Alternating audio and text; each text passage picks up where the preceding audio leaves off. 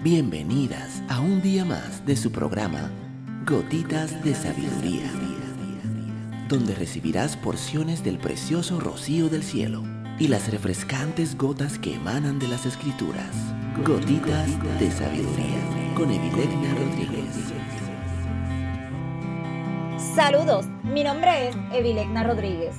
Bienvenida un día más a tu programa Gotitas de Sabiduría el día de hoy estaremos hablando Construyamos el amor propio. En algún momento de nuestra vida, la mayoría de las mujeres nos hemos rechazado por algo, ya sea que nos sintamos mal con alguna parte de nuestro cuerpo, cierta actitud o que dudemos de nuestra capacidad intelectual. La inseguridad ataca a muchas mujeres y esto provoca que tengan que buscar la aprobación en la opinión de las demás personas. Al trabajar en mis secciones me doy cuenta que muchas mujeres luchan con el problema de la inseguridad y en ocasiones la raíz fue porque alguien hizo o dijo algo que marcó ese corazón.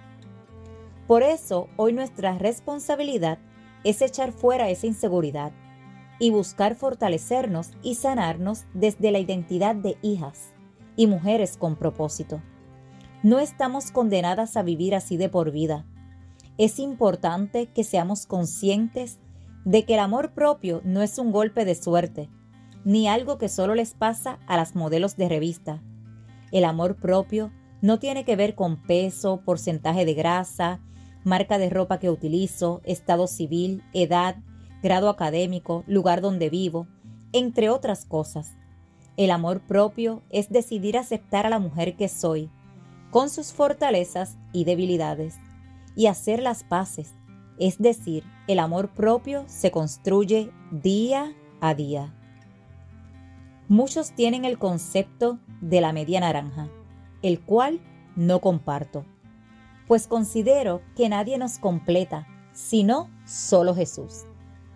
Una persona puede llegar a complementar, pero nunca a completar.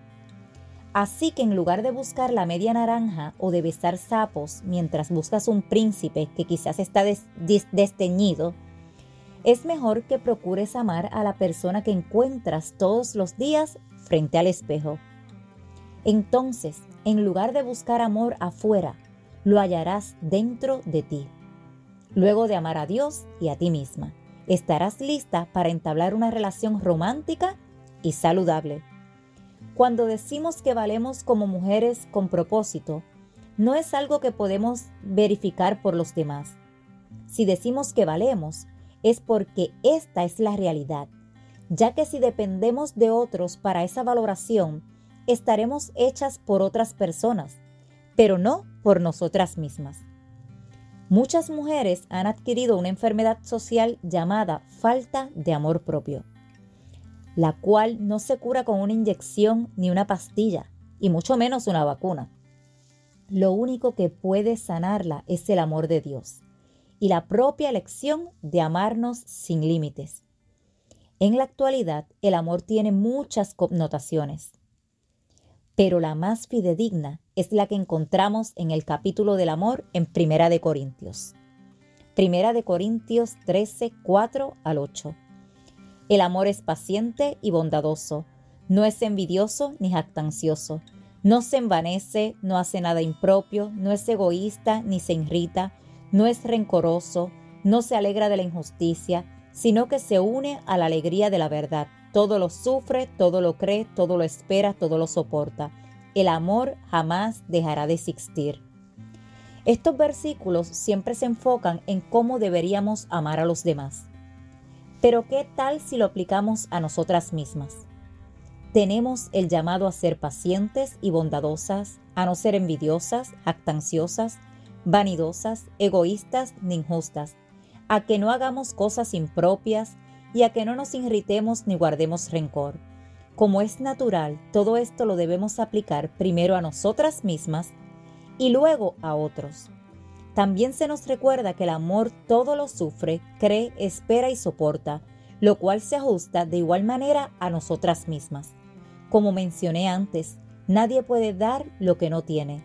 No podemos amar a los demás si no amamos a Dios en primer lugar y luego a nosotras.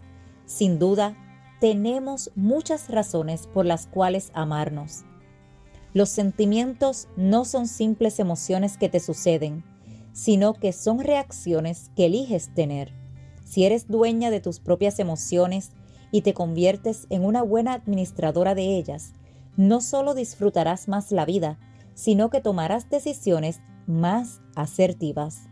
Debemos aprender que podemos sentir lo que preferimos o elegimos.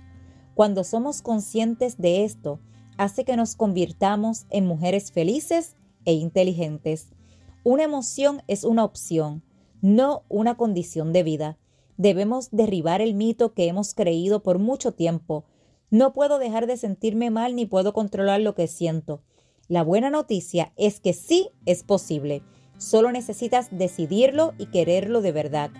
Este es un ejemplo claro. Yo puedo controlar mis pensamientos y debido a que mis sentimientos provienen de mis pensamientos, puedo controlar mis sentimientos. Para desarrollar nuestro propósito es vital que elijamos los pensamientos que vamos a tener. De lo contrario, viviremos en una derrota constante. Solo tú misma puedes controlar tu propia mente pues cada pensamiento lo puedes conservar, cambiar, expresar o contemplar. No hay emoción si antes no hubo un pensamiento. Entonces, para que seas la mujer que Dios ha soñado, debes renovar tu mente. Si crees que vales poco, te conformarás con cualquier cosa. En cambio, si eres consciente de tu valor, podrás creer que eres merecedora de muchas bendiciones que Dios te ha regalado como su hija. Si esta gotita de sabiduría ha bendecido tu vida el día de hoy, te pedimos que la compartas con otra mujer y te espero el día de mañana en nuestra próxima gotita de sabiduría.